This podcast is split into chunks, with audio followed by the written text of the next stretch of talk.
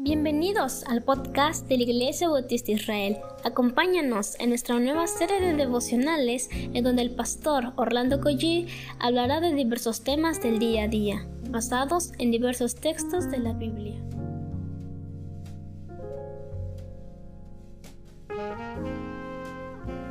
Muy buenos días queridos hermanos, damos gracias a Dios y vamos a comenzar precisamente con una oración. Padre, gracias por este nuevo día que tú nos regalas porque viene de tu mano. Ponemos, Señor, por favor, toda petición, todo, todo anhelo en nuestro corazón, Señor, en tus poderosas manos, sabiendo que nos oyes, Señor. E incluso antes de abrir nuestra boca, Señor, tú ya sabes todo. Te pedimos, por favor, que nos hables con tu palabra. En el nombre de Jesús. Amén.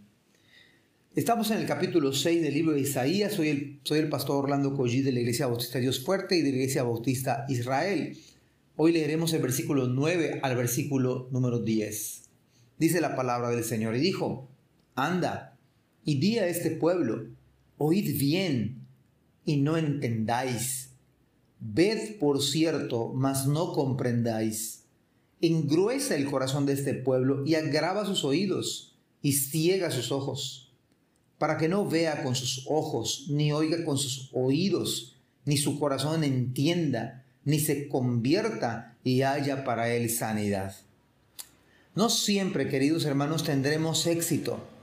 Aunque pareciera que es el gran tesoro anhelado de esta generación, y es que parece que lo que lo anhelamos, el éxito a toda costa y, y, a costo de lo que sea también. Esto es muy peligroso.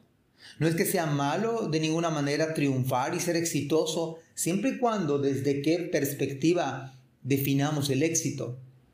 Isaías podemos decir con toda certeza que tuvo éxito ante los ojos de Dios, a pesar de que humanamente podríamos decir que Dios lo llamó, lo envió para que las personas hicieran caso omiso a su mensaje. Es más, su mensaje haría que las personas endurecieran más y se obstinaran más y que rechazaran más. Pero tuvo éxito ante Dios, fue fiel a su llamado, no como Jonás que no quiso ir a Nínive.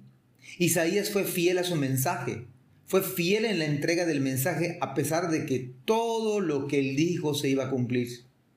Y no porque el mensaje fuese malo, sino porque los corazones de los hombres son malos.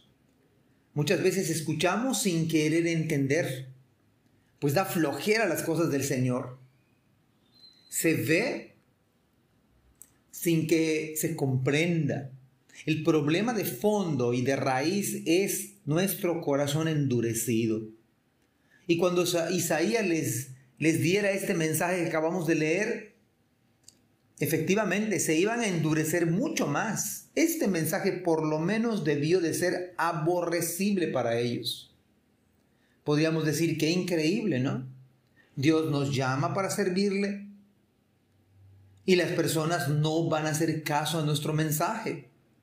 Y nos, nos esforzamos en el mensaje, pagamos el precio de llevar el mensaje, oramos por los oyentes les hablamos a los oyentes, pero no nos hacen caso.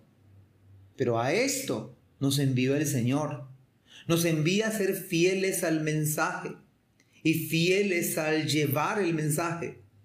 Recordemos, en 1 Corintios capítulo 1, versículo 23, la cruz también es tropezadero y locura, dice la palabra, pero nosotros predicamos a Cristo crucificado. Para los judíos ciertamente que tropezadero y para los gentiles locura. Nos manda el Señor a predicar un mensaje que para muchos va a ser un tropiezo y para otros va a ser una locura. Sin embargo, la gloria de esto es que por la locura de la predicación, Dios nos ha salvado a nosotros y ha de salvar a cuantos creen en el Evangelio. Y el apóstol Pedro en su primera carta, en el capítulo 2, versículo 8, dice, y piedra de tropiezo.